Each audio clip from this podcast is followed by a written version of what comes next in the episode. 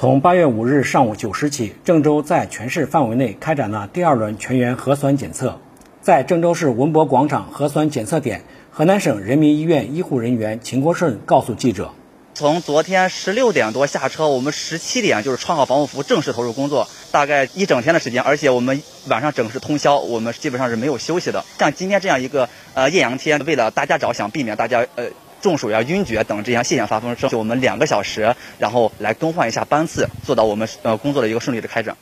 老师们把头发全部压进去啊，鬓角全部压进去，是不是？嗯。提起来一个裤腿，另一个裤腿开始穿。河南省人民医院医护人员秦国顺说：“新冠肺炎疫情参加援鄂啊，我有责任去肩负起一个感控员的职责，毕竟我要对每个人负责。”在医护人员、执勤警察、街道工作人员。志愿者的共同努力下，核酸检测快速进行，排队民众井然有序，积极配合，暖心现场也随处可见。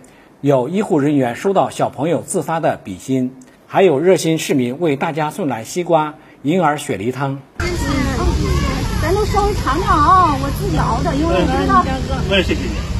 平时我孩子喝着还可以，我今天糖没有放太多，乖乖啊啊，因为害怕你们在外边也是挺辛苦的。河南省人民医院医护人员秦国顺说：“其实一直在工作当中没有觉得累，因为你一直处于一个忙碌的一个状态。但是你一旦脱完，一旦松懈下来，然后这种夏风吹来的感觉，我觉得特别凉爽。我 真心感觉这个新冠疫情赶紧结束。”新华社记者杨进、任卓如郑州报道。